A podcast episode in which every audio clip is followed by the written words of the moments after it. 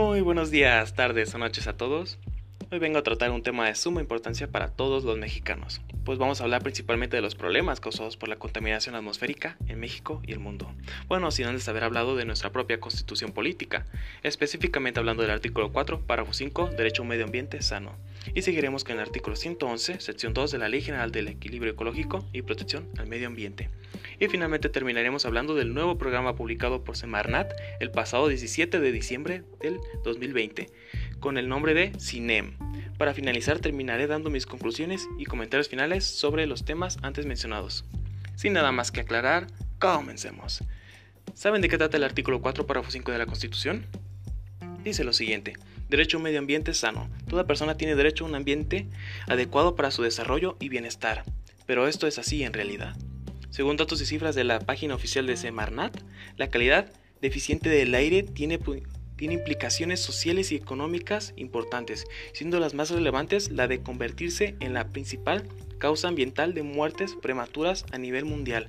Según la Organización Mundial de la Salud, OMS, en 2012 la contaminación del aire fue responsable de 3.7 millones de muertes en el planeta. Así es.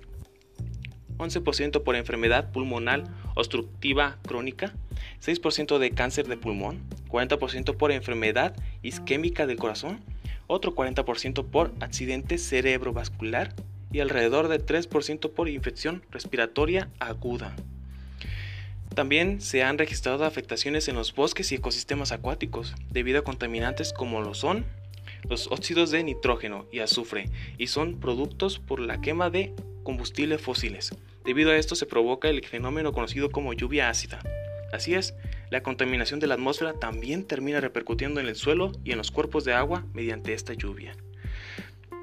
Mm, los impactos ambientales y sociales causados por la contaminación atmosférica no solo hace necesario conocer la concentración de sus contaminantes en el aire, sino también sus fuentes de origen, sus causas y volúmenes de emisión. Lo que nos lleva a lo siguiente. ¿Saben de qué trata el artículo 111 de las, en la sección 2 de la Ley General del Equilibrio Ecológico y Protección al Medio Ambiente? Pues dice lo siguiente. Integra y mantener actualizado el inventario de las funciones emisoras de contaminantes a la atmósfera de jurisdicción federal y coordinarse con los gobiernos locales para la integración del inventario nacional y las regiones correspondientes. Debido a esto, que la Secretaría de Medio Ambiente y Recursos Naturales dio a conocer el pasado 17 de diciembre del 2020 el programa CINEM, Subsistema de Información del Inventario de Emisiones de México. CINEM es una herramienta que está dirigida al público en general y a usuarios especializados para la difusión y consulta de los resultados del INEM.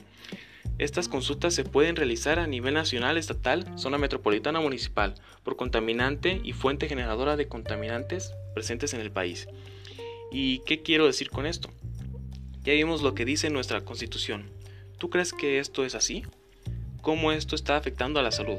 No solo de los mexicanos, sino en todo el mundo cómo afecta a nuestro ecosistema, a nuestras ciudades, a nuestro medio ambiente. Pues es importante conocer la situación en la que estamos, para poder reflexionar sobre nuestro actuar y poder tomar medidas al respecto, cada uno por sus propias acciones, sin esperar a que los demás hagan algo primero. Es, cierto que todos tenemos algo de culpa por esto, pero no podemos decir, es que la culpa de todo esto la tenemos todos. Eso es decir como que nadie tiene la culpa. Cada uno puede hacer su aportación individualmente, pero para esto necesitamos tomar conciencia de nuestras acciones.